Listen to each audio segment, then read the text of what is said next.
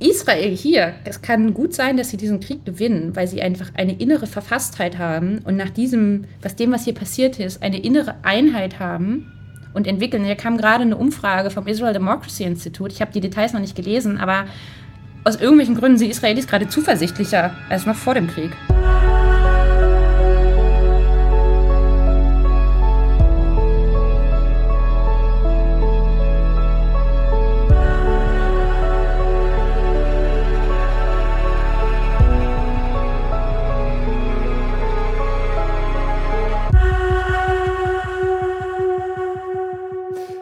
Liebe Hörerinnen, liebe Hörer, herzlich willkommen zu einem neuen Israel-Update mit Steffi Henschke von der Zeit aus Israel, aus Tel Aviv. Und ähm, bevor wir loslegen, möchte ich sagen, die Normalisierung dieses Kriegs ist auch daran zu spüren, dass Steffi und ich gerade 10 bis 15 Minuten daran äh, damit verbracht haben, eine bessere Tonqualität herzustellen. Während vor einer Woche es noch völlig egal war, wie die Qualität war, wenn Steffi aus Israel erzählt, hat, ist es heute wichtiger geworden. Denn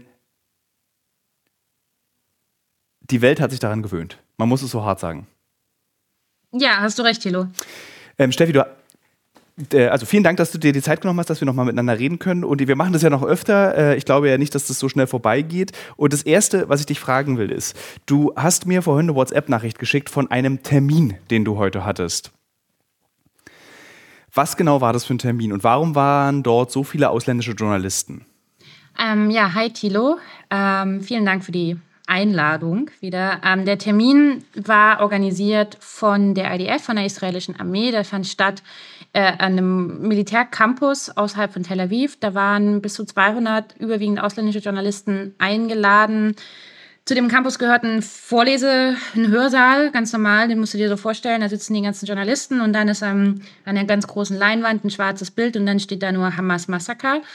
Ähm, und uns wurde Rohmaterial, zusammengeschnittenes, chronologisch sortiertes Rohmaterial ähm, der Massaker, der verübten Massaker vom 7. Oktober vorgeführt. Ähm, bestehend aus, nach Angaben der IDF, überwiegend GoPro-Material der Hamas. Also ähm, wie aus diesem Material hervorgeht, waren sehr, sehr viele Hamas-Terroristen mit GoPros ausgestattet, haben alles gefilmt von dem Moment, wie sie ähm, die Grenze durchbrechen, ähm, sich bis zu den Kibbuzim durchschlagen und dort ihre Gräueltaten verüben und diese auch feiern. Ähm, dazu war CCTV, CCTV-Material, also Überwachungskameras geschnitten, ähm, Social-Media-Material der Opfer oder auch aus Telefonen oder was man an Videoaufnahmen der Opfer ähm, zur Verfügung hat und Social-Media-Material der Hamas. Also das ist jetzt sozusagen laut IDF sind das ähm, die Quellen. Und ähm, ich glaube, du hast schon gefragt gerade auch, ne, warum man uns dorthin eingeladen hat oder warum man überwiegend ausländische Journalisten eingeladen hatte. Ne? Mhm. Ähm, ich glaube, es hat zwei Gründe, also hat einen Anlass, glaube ich, nochmal, oder auch zwei verschiedene Anlässe. Der eine ist, zweieinhalb Wochen nach Beginn, nach dem Ausbruch des Krieges, nach dem Angriff der Hamas, lichtet sich der Nebel des Krieges und man hat einfach immer mehr Material, das man auswerten kann und das man jetzt auch einfach der Öffentlichkeit präsentieren möchte. Und zweitens ist ähm, versucht die Hamas, äh, die nicht die Hamas, die IDF eine Kommunikationsstrategie zu entwickeln, die mithalten kann, glaube ich auch mit dem ganzen Social Media äh, Sturm, äh, Sturm, Entschuldige, der sich irgendwie spätestens nach der Sache mit dem Krankenhaus vergangene Woche ähm, losgetreten hat. Also sie versuchen uns halt Transparenz zu bieten auf der einen Seite, ähm, soweit es möglich ist, also aus ihrer Sicht zu sagen, so, hey, wir sind so transparent wie möglich, wir zeigen Sachen, wenn wir sie ausgewertet haben und präsentieren sie euch und präsentieren sie auch nur euch. Also das war kein Material, das man veröffentlichen durfte. Man durfte keine Kameras, keine Aufnahmegeräte mitnehmen in diesen Film. Ähm, und das zweite, der zweite Grund ist, glaube ich, auch gerade vielleicht abgebrühtere Kolleginnen und Kollegen, die vorher aus der Ukraine berichtet haben, die hier nie, nicht embedded sind, keine Kontakte haben, die vielleicht irgendwie emotional zu berühren und zu sagen, so, das ist echt. Also es geht ganz viel darum zu vermitteln, wir sind authentisch. Ähm, ist dieses Bedürfnis tatsächlich entstanden, weil das nicht authentische Material dieses Krankenhaus, also das Material aus dem Krankenhaus war ja authentisch, nur was daraus gemacht wurde, die Nachricht, die daraus gemacht wurde, die stimmte nicht. Äh, ist das der Grund, warum die IDF das machen, dass sozusagen, wenn wir Nachrichten kreieren, müssen sie stichfest sein? Das sagen sie zumindest. Also ähm, bevor dieser Film überhaupt losging, kam der äh, Sprecher der IDF, äh, Edelstein, nochmal auf das Plenum, muss man sich dann so vorstellen, so einen Vollsoldaten in seiner Uniform mit dem Maschinengewehr umhängend, der dann dort steht und sagt, ähm, wir wissen nicht, was wir tun sollen. Weil es das mit dem Krankenhaus passiert ist, haben wir sofort gesagt, wir untersuchen es. Wir haben nicht das sofort dementiert. Ähm, wir haben die, gesagt, wir werten das aus. Ähm, und trotzdem glaubt uns keiner. Und wenn wir das dann sagen und äh, wenn wir es ausgewertet haben, dann ist es zu spät, dann ist die Meldung schon verbreitet. Und ich glaube, das wollen sie so ein bisschen, zumindest mit der Sache mit, den, mit dem Massaker, vorbeugen und die Kontrolle auch darüber behalten, ähm, zu sagen, so wir geben so viel wie möglich, wir geben auch den Medien immer wieder was ähm, und gleichzeitig aber halt ja aus ihrer Sicht verifiziertes Material, was natürlich trotzdem schwierig ist, weil wir das ja nicht doppelt überprüfen können. Also es, das, das, die Krux bleibt ja. Also sie kommen da ja nicht so richtig, sie können da, kommen da nicht richtig raus. Ich kann dir ja auch jetzt. Weißt du, was beeindruckend ist? Mhm. Äh, dass, äh, wenn du jetzt nach Neukölln gehst, was ich in den letzten Tagen öfter gemacht habe, also für die, die es nicht wissen, liebe Hörerinnen und Hörer, Berlin-Neukölln ist ein äh, Bezirk, das einen hohen Anteil migrantischer Einwohner hat oder Einwohnerinnen und Einwohner mit migrantischem Hintergrund. Und dort gibt es diese ganzen Pro-Palästina-Demos. Und dort habe ich mich bewegt auf diesen Demos, weil ich verstehen will, was da los ist, weil ich das Gefühl habe, da entsteht auch gerade ein Thema. Und das, was die Menschen erzählt haben, ich war an dem Abend, als das Krankenhaus vermeintlich bombardiert wurde, da und sofort wurde mir das gezeigt, wurde sofort gesagt, guck hier, was sagst du zu rechtfertige dich, sag was zu diesem Krankenhaus. Und obwohl jetzt mittlerweile vermutlich nachgewiesen ist, dass es keine Rakete des, äh, der israelischen Armee war, ist es bis jetzt in Neukölln keine akzeptierte Wahrheit. Es ist immer noch Israel, die es gewesen waren. Und wenn du darauf ansprichst, aber Leute, ist doch klar, dass es nicht Israel war, sagen die Leute, ist doch egal, nur wegen Israel ist das ja überhaupt passiert. Ähm, ich habe das Gefühl, dass Israel eines der krassesten Militärs der Welt hat, eine der krassesten Grenzen der Welt hat, eines der krassesten Propagandaapparate wie jede Armee der Welt hat. Und alle drei Sachen sind gegen die Wand gefahren. Das, wir, wir, wir reden ja hier von unterschiedlichen Ebenen. Also das eine ist ja, Israel mhm. versucht ja, die Frage ist immer Henne-Ei, ne? was war zuerst da? Ähm, das können wir nicht lösen. So, wir kommen immer wieder an den Punkt, Israel hat sich diesen Staat aufgebaut gegen den Willen der umliegenden Nachbarn, gegen den Willen der arabischen Welt. So, wir sind immer wieder in diesem Konflikt. Israel versucht seitdem eine Kommunikationsstrategie zu entwickeln, um irgendwie zu zeigen, wir bemühen uns, considering the circumstances, hier das Beste zu tun. Aber das ändert nichts daran, dass es einfach einen, einen plumpen Israel-Hass gibt. Ähm, und da äh, kommst du nur in begrenzten ähm, Kontext dagegen oder in begrenztem Maße dagegen an, zum einen. Und zum anderen ist halt auch ist relativ leicht, Fehler zu machen. Also du musst dich ja permanent beherrschen und du musst ja permanent immer in jeder Situation auf der individuellen Ebene das Richtige tun.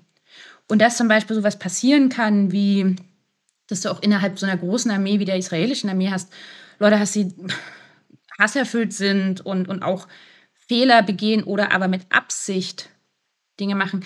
Das kannst du ja nicht ausschließen, grundsätzlich. So. Und, also, und Israels Armee muss sozusagen permanent dafür sorgen, dass es auf gar keinen Fall irgendeinen kommunikativen Fehler macht und kann trotzdem nur im begrenzten Rahmen irgendwas erreichen. Und ich glaube, deswegen haben sie heute so, ähm, haben sie, bringen sie auch gerade sehr viele Visiting Journalists hierher, um denen zu zeigen, so, so arbeiten wir. Bitte, also, wir probieren es. Mhm. Ähm, genau. Aber die, die, Leute aus Neukölln, von denen du jetzt sprichst, werden sie nicht erreichen. Das ist nämlich, das ist eigentlich dann unsere Aufgabe, diese Leute zu erreichen. Glaubst du, dass es auch ein Versagen von unserem Berufsstand ist, dass wir es nicht geschafft haben, in den letzten Jahrzehnten eigentlich den Leuten zu erklären, was wir machen? Nämlich, wir wollen helfen beim Differenzieren.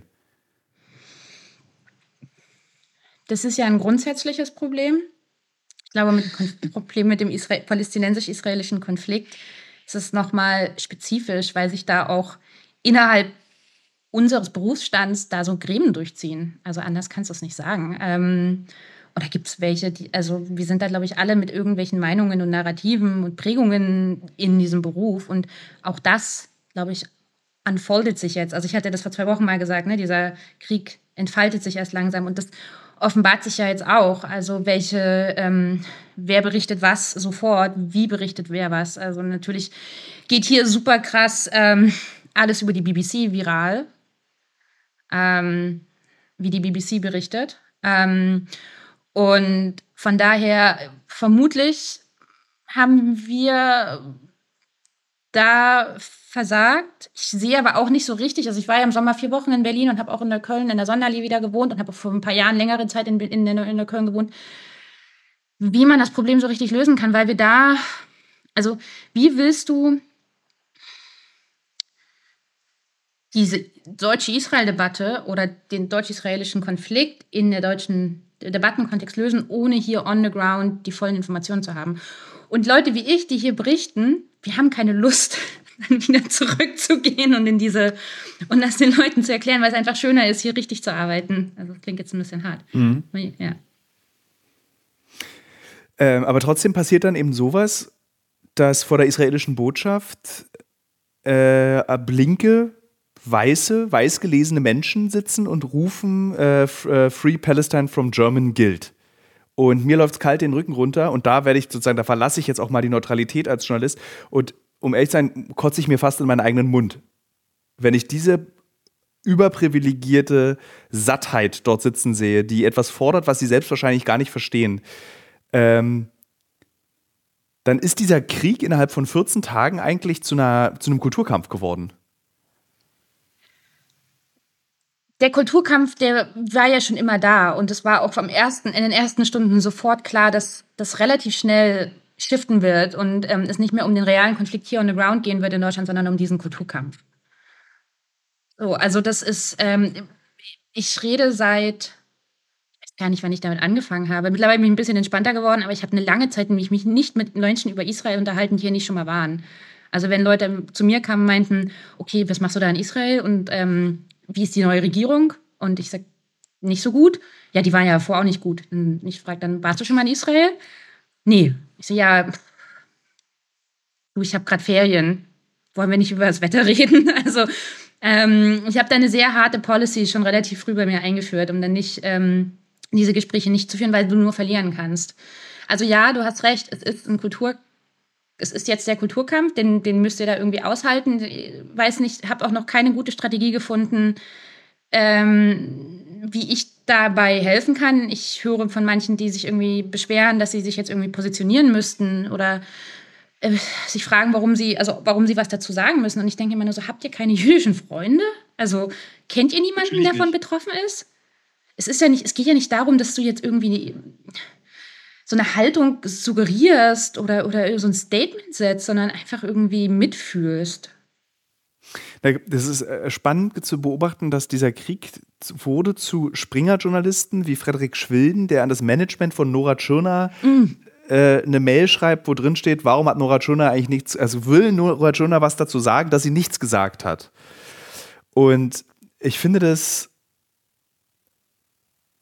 echt furchtbar. Was? Weil, ja, mhm. Nee, erzähl, sag Nee, was, du musst mir das, ich habe das nicht mitgekriegt. Ähm.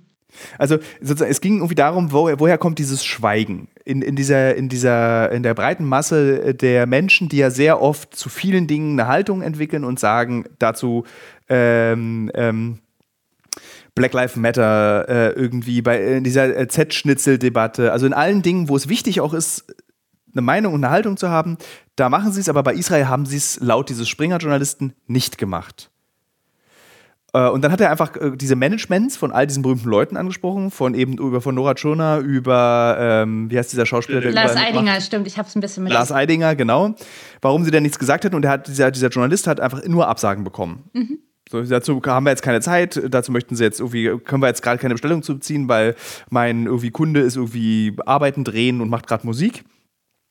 Und Nora Schöner ist dann äh, berechtigterweise auch ausgetickt und meinte, was für eine perfide Scheiße ist das eigentlich, äh, ein, ein, wirklich einen Konflikt noch weiter anzufeuern, indem du meine Stille interpretierst als Antisemitismus, indem du meine Stille als Abneigung auf Israel interpretierst. Vielleicht ist dieser Konflikt, so Nora Tschirner äh, sinngemäß zitiert, so kompliziert, dass ich einfach nicht mal schnell was sagen kann dazu.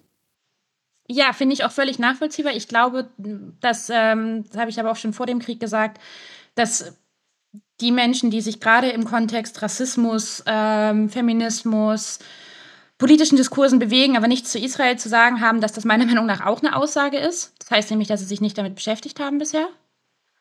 Ähm, und Was es ja gibt, grundsätzlich okay ist. ich finde es grundsätzlich, ich finde es insofern okay, wenn man sich mit nichts anderem beschäftigt. Aber wenn man sich mit in, in diesen politischen Kreisen bewegt und dort irgendwie ein Profil sich schärfen möchte, dann gehört dieser Konflikt leider doch dazu. Das sehen wir ja jetzt ja. Der ist das Kernproblem. Also das ist da, wo sich immer wieder zerreißt und, und die Konfliktlinien offenbaren wenn du irgendwie jetzt Videos siehst von, von israelischen ähm, oder jüdischen Frauen oder Feministinnen, die sagen, so endet euer Feminismus da, wo es um jüdische Frauen geht, die vergewaltigt werden. Also sozusagen die, die Überschneidungen kann man, muss man ja irgendwie ein sicher sehen und, und dann zu sagen, hey, mich interessiert dieses Thema aus einer feministischen Perspektive oder mich interessiert dieses Thema aus einer ähm, Antirassismus, also äh, äh, äh, Perspektive, Entschuldigung, dass ich jetzt so ein Stottern gekommen bin, ähm, weil die Frage ist, sind zum Beispiel äh, Juden werden ja oft weiß gelesen, aschkenasische Juden. 50 Prozent der Israelis, der jüdischen Israelis kommen aus dem arabischen Raum. Ähm, das ist sehr kompliziert hier, aber ich finde schon, dass wenn man sich zu solchen Themen sonst äußert, ich verstehe, dass man, also das heißt nicht, dass man sich jetzt dazu äußern muss. Zu sagen, so, ich möchte mich jetzt nicht dazu äußern, geschenkt. Aber zu sagen, es ist so kompliziert, dazu habe ich nicht zu sagen, dann denke ich so, wieso habt ihr euch nicht mal damit beschäftigt? Es ist ja nicht irgendein Konflikt. Wir reden hier nicht von irgendwie Spanien gegen Portugal Fußballspiel. Welche Mannschaft ist besser?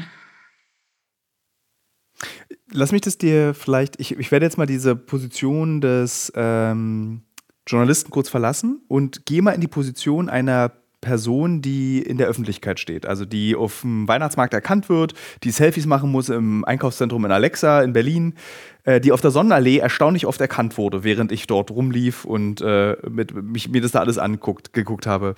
Ich glaube, dass es auch ähm, angsteinflößend ist, sich dort zu positionieren. Also ich, selbst wenn ich dazu jetzt eine ganz dezidierte Haltung hätte, ich würde sie nicht posten auf Instagram, weil ich einfach keinen Bock auf den Shitstorm habe. Genau, da bin ich voll bei dir. Ich sage auch nicht, dass man sich dazu positionieren muss dann oder irgendwie so in irgendeiner Schärfe oder äh, Entschiedenheit äußern soll. Überhaupt nicht. Der Punkt für mich ist eigentlich, wenn man sich anfängt, hier damit zu beschäftigen, wird man sehr demütig.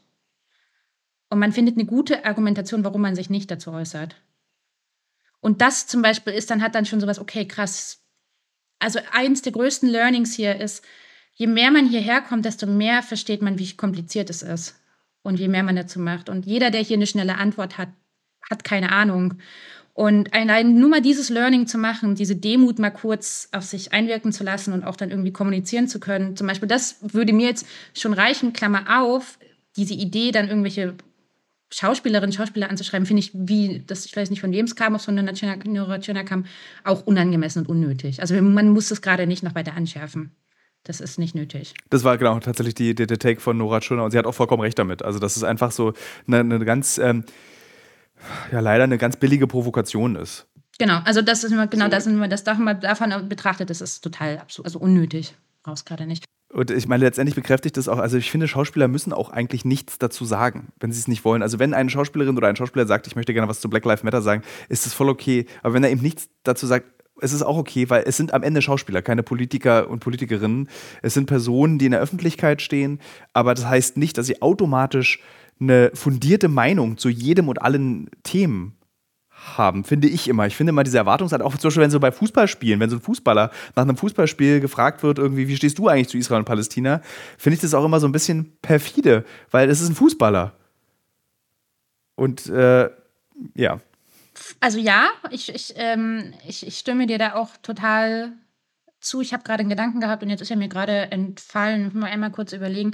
Nein, aber der Punkt ist trotzdem, was wir doch sehen, ist, dass Menschen sich zu Black Lives Matters und anderen Themen äußern, aber eben dazu nichts zu sagen haben, weil sie nichts wissen, vermutlich. Oder weil es ihnen zu viel ist. Und das einmal so auf sich sacken zu lassen, was heißt das eigentlich darüber, wie kompliziert hier der Konflikt ist und wie, wie mhm. ähm, das so, ich glaube, das ist für mich eher, worum es mir geht, ähm, das einmal zu sagen, ähm, wenn, wenn wir von diesem Schweigen reden, kann man das auch kritisieren, wenn man das richtig durchdekliniert. Und wie gesagt, für mich ist dann der Punkt, ähm, das Schweigen, wenn das für eine, für eine Unwissenheit steht und aus, von Menschen kommt, die einfach sonst im Öf in der Öffentlichkeit sind, Schauspieler sind, wie auch immer, aber zu anderen politischen Themen ihren Senf dazugeben, ähm, dann frage ich mich als Berichterstattende schon so, warum wisst ihr das so gut und das nicht? Weil das eine für mich mit dem anderen zusammenhängt. Mhm. So, also genau. Wollen wir einmal darüber sprechen, was jetzt gerade in diesem Krieg passiert? Es ist, ich weiß nicht, ob es ein persönlicher Eindruck ist, aber ich finde, dass die Kommunikationsstrategie trotz deiner erwähnten Transparenz ähm, etwas verändert hat. Während am Anfang du noch darüber informiert wurdest, dass jetzt Bombardements geflogen werden, dass alle vier Stunden Gaza bombardiert wird, dass du genau Bescheid wusstest, was die strategischen Schritte sind, ist es jetzt in Woche zwei sehr, sehr viel ruhiger geworden. Also man weiß, dass es einen zum Beispiel äh, fehlgeleiteten Schlag auf eine ägyptische Position gab. Man weiß, dass oben im Norden äh, die Hisbollah, äh, dass es da Scharmützel gibt. Ähm, und man weiß, und mehr weiß man eigentlich nicht. Hast du das Gefühl, dass die israelische Armee ihre Strategie, was die, äh, was, was die kriegerischen Schauplätze betrifft, verändert hat?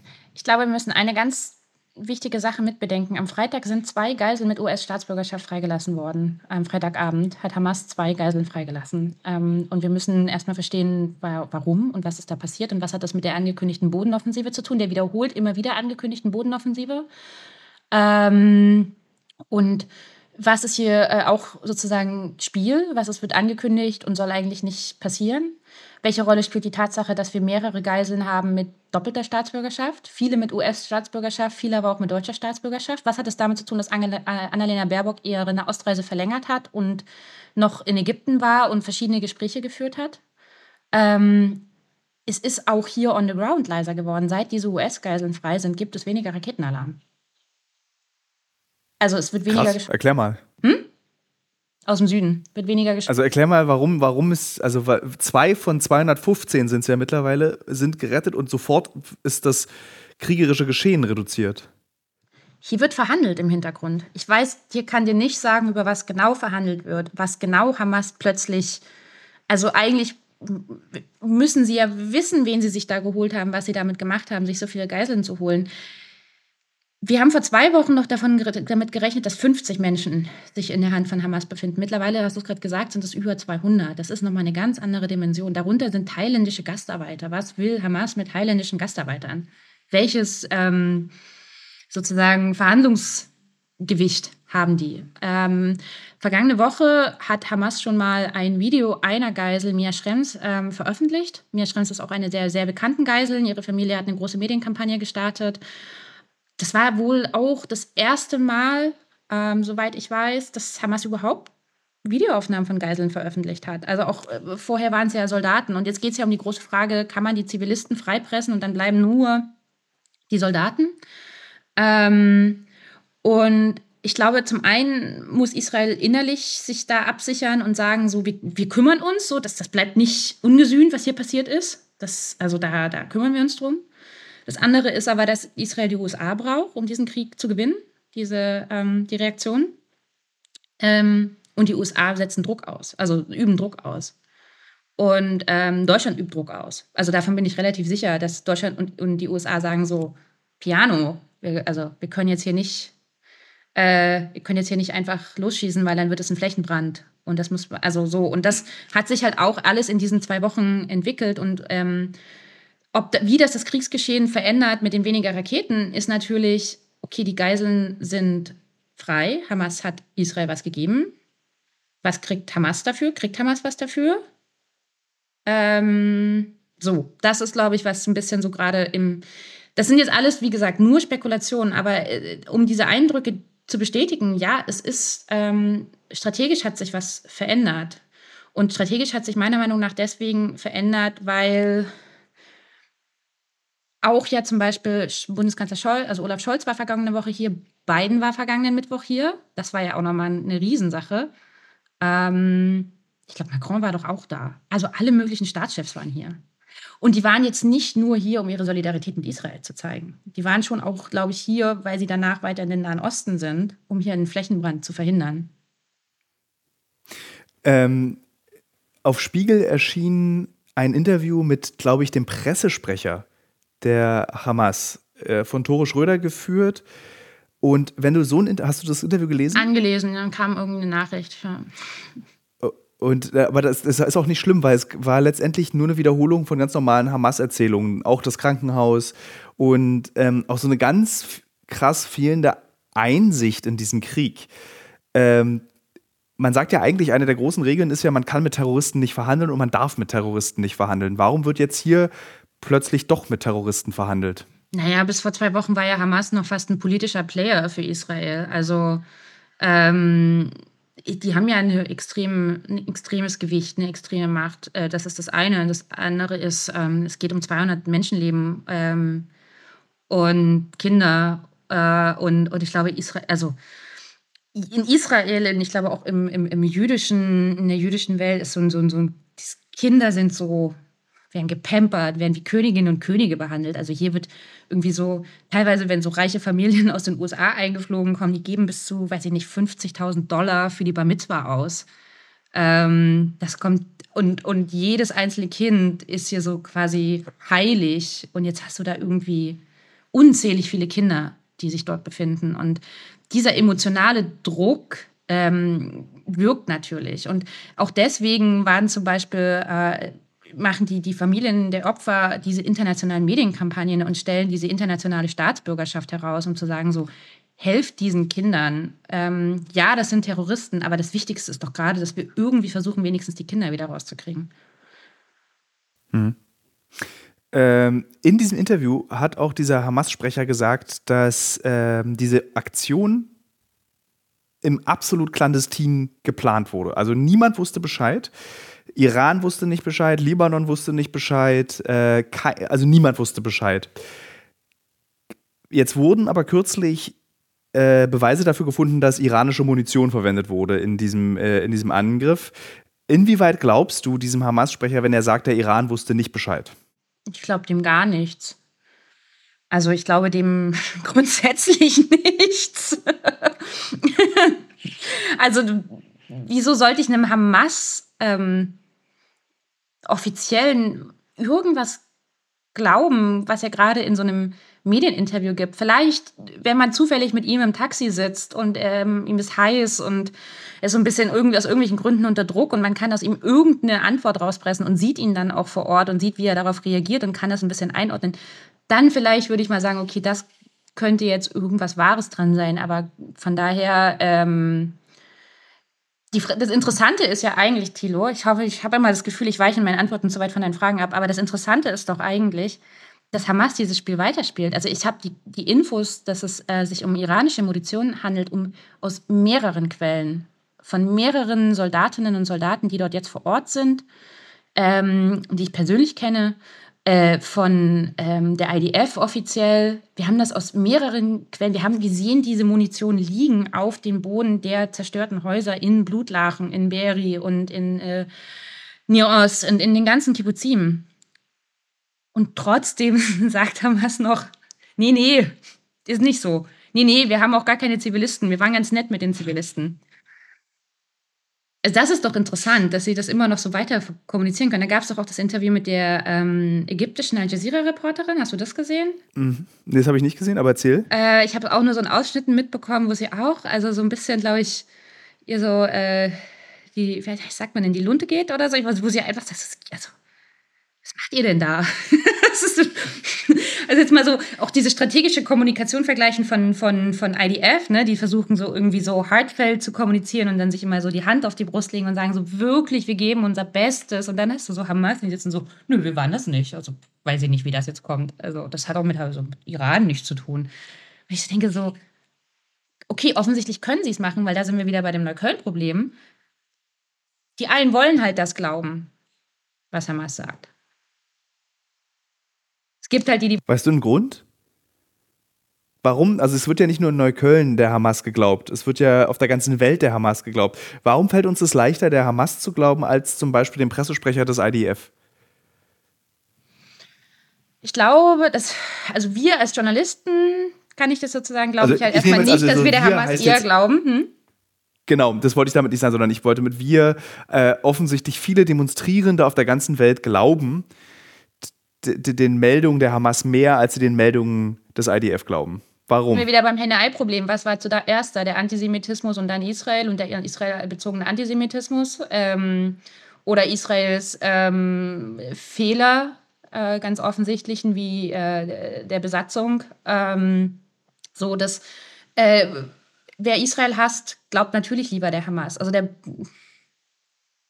Ich weiß nicht, wie es ist so krass. Genau.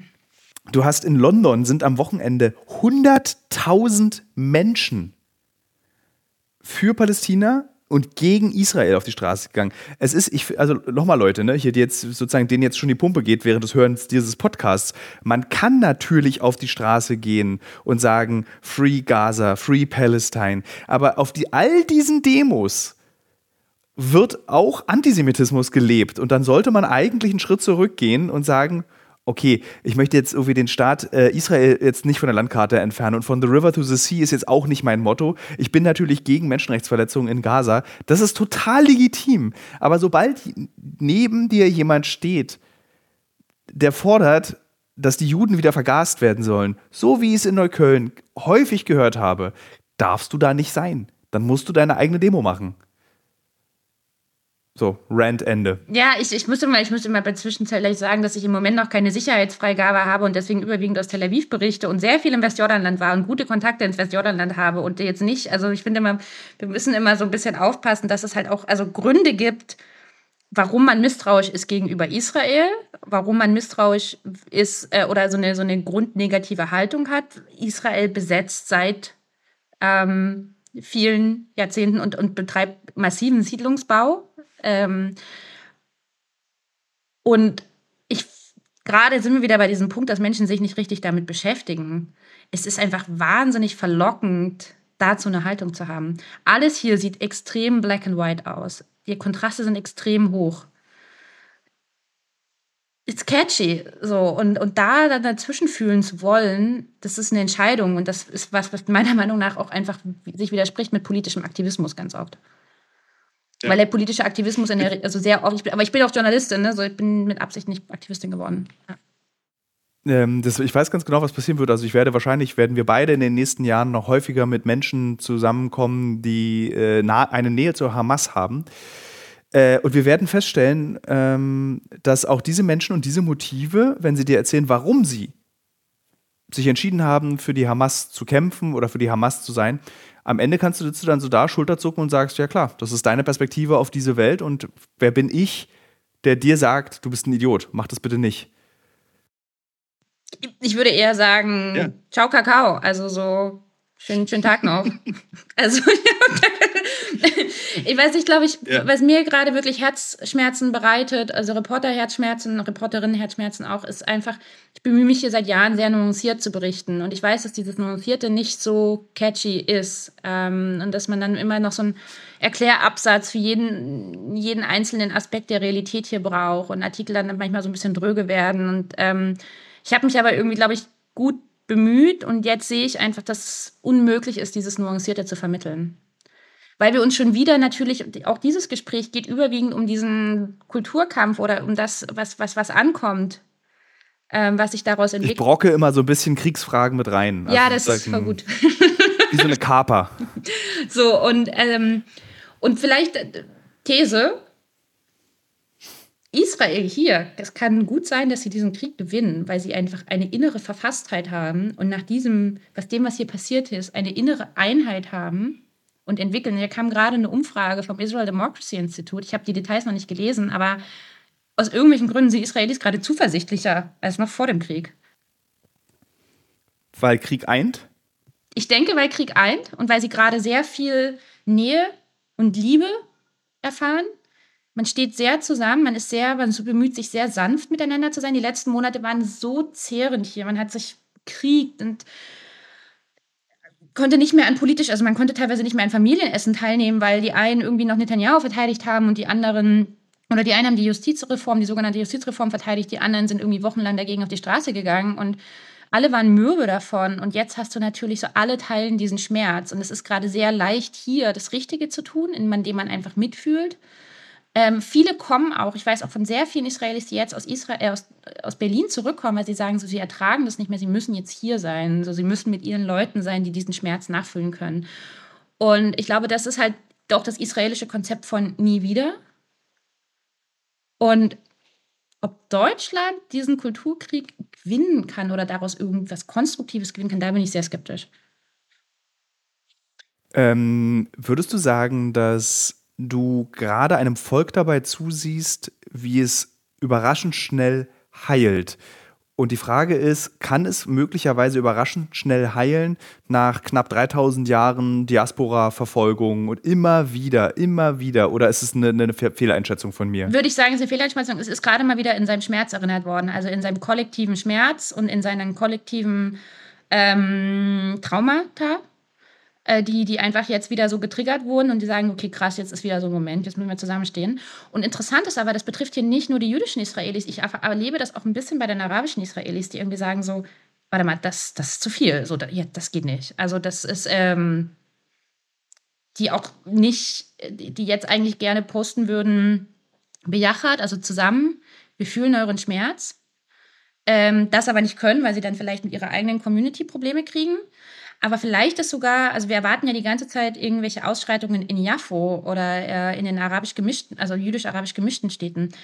Muss man auch sagen, ist nach zweieinhalb Wochen noch nicht passiert.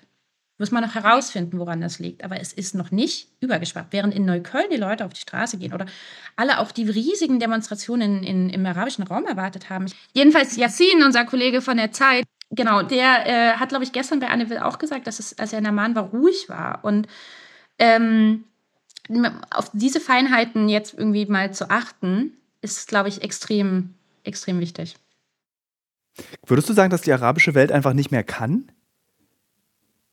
Also sie kann diesen Konflikt einfach nicht mehr. Sie will, die arabische Liga will eigentlich nicht mehr diesen, äh, diesen 70, 80 Jahre alten Konflikt weiterleben, insbesondere wenn du siehst, dass Saudi-Arabien zum Beispiel sich annähert, dass Jordanien ja eigentlich angenähert ist, dass es geht, dass man mit seinem Erzfeind Israel eigentlich cool Schulter an Schulter zusammenarbeiten kann.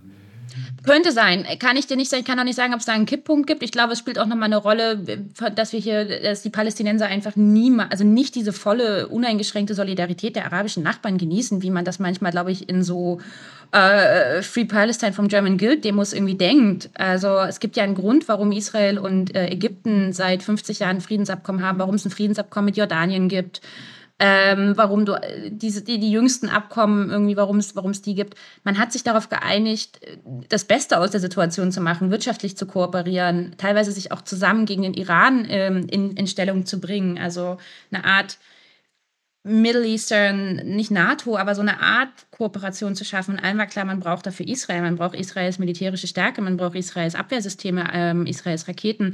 Man braucht auch Israels Energie. Israel ähm, entsalzt Wasser in großen, also Meersalzwasser im großen Stil, beliefert damit, zumindest sollte es darüber ein Abkommen geben, Ägypt, äh, Jordanien, was ja extreme Wasserknappheit hat.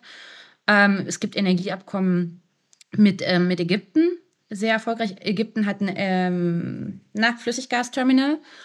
Und jetzt will ich nichts Falsches sagen, wenn ich mich nicht komplett irre, hat doch auch Anthony Blinken ein Abkommen mit dem Libanon ausgehandelt, äh, zwischen, zwischen Israel und, und dem Libanon, dass es da um diese gemeinsamen Gasvorkommen in der Levante im östlichen Mittelmeer irgendwie gibt, wovon Libanon profitiert hätte oder profitieren könnte. Ähm, also so von wegen, wir haben erstens genug und auch, es ist halt auch einfach extrem dumm, da jetzt so, ein, so einen Krieg zu entfachen. Also, es ist halt, ja. ja. Gibt es, äh, also was mich auch überrascht hat, ist auf diesen Neukölln-Demos, mit den Menschen, mit denen ich gesprochen habe, ähm, egal im Übrigen welche Hautfarbe, dass so richtig geiles Verschwörerzeug äh, debattiert wurde. Also von BRD GmbH bis hin aber zu, das ist ein gestagter Angriff von Netanyahu, diese bestbeschützteste Grenze der Welt, wie kann die denn so unbeschützt sein? Netanyahu hat nur einen Grund gesucht, um eben jetzt einen Krieg führen zu können. Gibt es das in Israel auch? Gibt es, hörst du auch diese Verschwörungstheorien zu dieser Seltsamkeit der ungeschützten Grenze? Kilo Westen, wenn du mal Urlaub brauchst davon, du kommst hierher, komm gerne mal vorbei. Also El Al fliegt, glaube ich, ab und zu noch. Hier hast du das nicht. Hier hast du das. Nein, also. Okay, krass. Also, das klingt furchtbar. Das klingt für mich wie ein furchtbares Kriegsgebiet, von dem du erzählst. Also es ist, das ist tatsächlich nicht nur Neukölln, da reicht jede deutsche äh, ähm, Facebook-Spalte, jede Kommentarspalte, da stehen, du kannst, du wirst irre, was die Leute glauben, warum es diesen Krieg gibt. Ja, oh Gott, würde ich auch irre werden. Ich, ähm, nein, das gibt's hier nicht. Also wie soll es das ja auch geben? Hier kennt ja jeder jemanden, der davon betroffen ist. Und ich meine wirklich mhm. jeder. Es kann sein, wenn ich mit Menschen spreche, dass die einmal sagen, ich frage sie, kennst du jemanden persönlich? Und der sagt, no, luckily not. Oder nee, kenne ich nicht. Und dann ähm, überlegen sie so und dann sage ich dann so, und Second Circle? Oh, das kann ich nicht zählen. Da brauche ich gar nicht anfangen. Mhm. So, also da brauchst du ja jetzt nicht, da musst du ja jetzt nicht irgendwie groß nachdenken. Du musst irgendwie deine Tante anrufen, wen hat die verloren? Dann rufst du noch deinen besten Freund aus dem Gymnasium an oder aus der Oberschule an. Dann fragst du noch mal irgendwie die Schwester von deinem Ex-Freund, mit der du dich gut verstanden hast. Und dann erzählen alle drei dir dieselben Geschichten, die sie gehört haben, wie dort jemand im, im Schutzraum saß und Hamas draußen stand, wie dort jemand äh, verschleppt wurde, ähm, wie dort jemand auf dem Festival war. So, dann setzt du ja die Informationen zusammen. Also da hat man eigentlich gar keine Kraft und keine Zeit für Verschwörungen, weil die Wirklichkeit einfach so deutlich ist. Ja, und vor allen Dingen, weil man ja permanent noch schon damit konfrontiert ist mit diesen Verschwörungen äh, im, im Internet. Also aus wie vielen meiner Social-Media-Kontakte ähm, jetzt krasseste Aktivistinnen und Aktivisten in den letzten zwei Wochen geworden sind. Von denen habe ich irgendwie nie was mitbekommen, die haben nie was gepostet und auf einmal drehen die völlig frei und wollen irgendwie permanent die Welt darauf hinweisen, ähm, dass es Quatsch ist. Also, dass diese ganzen Verschwörungstheorien Quatsch sind. So, also von daher, ich, ich bekomme nichts mit. Ich meine, ich bin auch, es ist nicht immer vollständig, was ich erzähle. Ich bewege mich auch in irgendwie engen Kreisen. Ich bin jetzt nicht in, in irgendeiner Siedlung, äh, in, einer israelischen Siedlung im besetzten Westjordanland. Ich weiß nicht, was dort am, am Abendbrottisch erzählt wird, ähm, was die Siedler, ähm, äh, worüber die sich unterhalten. Gerade, da bin ich nicht dabei. Ich bewege mich hier in äh, liberalen Kreisen in, in Tel Aviv überwiegend. Ähm, aber ich überhaupt nicht. Ich hab, bin vorhin mit dem Taxi von einem Termin gefahren. Ähm, es war so ein junger Taxifahrer, der so ein bisschen konservativ, würde ich sagen, ähm, wirkte. Der hat dann irgendwie so verträumte, traurige, romantische, dramatische Musik gehört, wo es irgendwie so besungen wird, die Liebe besungen wird und das Zusammensein besungen wird. Und es ist einfach so eine Schwere da und man ist einfach sehr, sehr traurig gerade. Ähm, und da und, und also ne, traurig slash wütend. Und ich glaube, du hast das vorhin auch selber gesagt, dass du geschockt bist, ne, von dem, was sich da gerade so offenbart. Ja. Den Schock haben die hier auch. Also der, das ist der zweite also, Schock. Der erste Schock ist der, der Angriff Hamas und dann ist dieser Schock, oh mein Gott, die Welt glaubt uns nicht, dass das passiert ist. Würdest du sagen, dass ähm, trotz dieser noch immer in Gefangenschaft befindlichen Geiseln, trotz dieses Kriegs, der passiert, aber auch weniger Raketenangriffe, diese berühmte israelische abgeklettert langsam wieder zurückkommt. Also dass in Tel Aviv man jetzt doch wieder einfach baden gehen kann, dass es irgendwie am Wochenende kannst du wieder Drogen nehmen und tanzen. Es wird bestimmt auch bald wieder ein Festival geben. Also merkst du, wie das Leben zurückkommt? Das ist vielleicht ein, das ist ein sehr interessanter Punkt, Thilo ich bin ja auch zwar ein paar Jahre hier, aber das ist ja auch nochmal eine andere Dimension, die ich hier gerade erlebe. Und ich hätte es vielleicht sogar erwartet. Irgendwie habe ich gedacht, so, vielleicht kommt es jetzt zurück, aber nee, es kommt nicht zurück.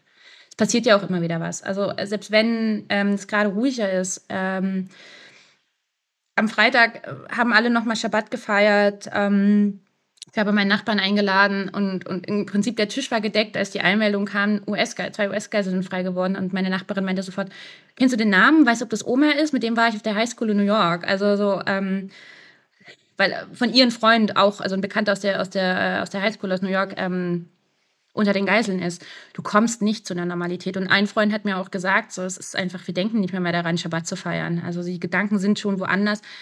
Man hat aber eben, das haben wir auch schon mal letztes Mal besprochen, bestimmte Strategien. Also man sieht dann, okay, jetzt muss ich ja mal wieder arbeiten gehen. Es geht ja auch irgendwie, muss man ja den Alltag weitermachen. Ich muss mal wieder zum Sport gehen. Dann gehst du dreimal zum Sport und hast keinen Raketenalarm, merkst, es funktioniert. Dann gewöhnst du dich langsam auch daran. Es ist so ein bisschen so ein wieder, ich würde eher sagen, sich mal kurz wieder am Leben fühlen zu können, nachdem die erste Woche oder die ersten anderthalb Wochen kompletter Schock war. Leute trinken auch sehr viel Alkohol. Ich war gestern in einem Laden, der verkauft äh, Gin aus Hanita. Das Hanita ist ein Kibbutz im Norden, der jetzt auch geräumt wurde. Ähm, das ist ein ganz bekannter kleine Gin-Distillerie. Ähm, ich habe überlegt, den zu kaufen, dachte dann so, nee, ja, jetzt lieber nicht. Man trinkt Alkohol und spürt nichts. Das ist ein bisschen das Problem gerade. Ich weiß nicht, ob du das aus der Ukraine oder woanders her kennst. Ähm, und die Verkäuferin meinte auch nur so, ja, ist ein bisschen schwierig, die Leute trinken gerade ohne Ende. Also ähm, von daher, nee, denen geht's nicht gut. Also normalerweise trinken sie, um zu feiern, jetzt trinken sie irgendwie, um mal kurz sich leicht zu fühlen. Vielen Dank für Update Nummer drei. Ich danke dir, Thilo, und ich hoffe, ich habe ein bisschen klar auf deine Fragen geantwortet.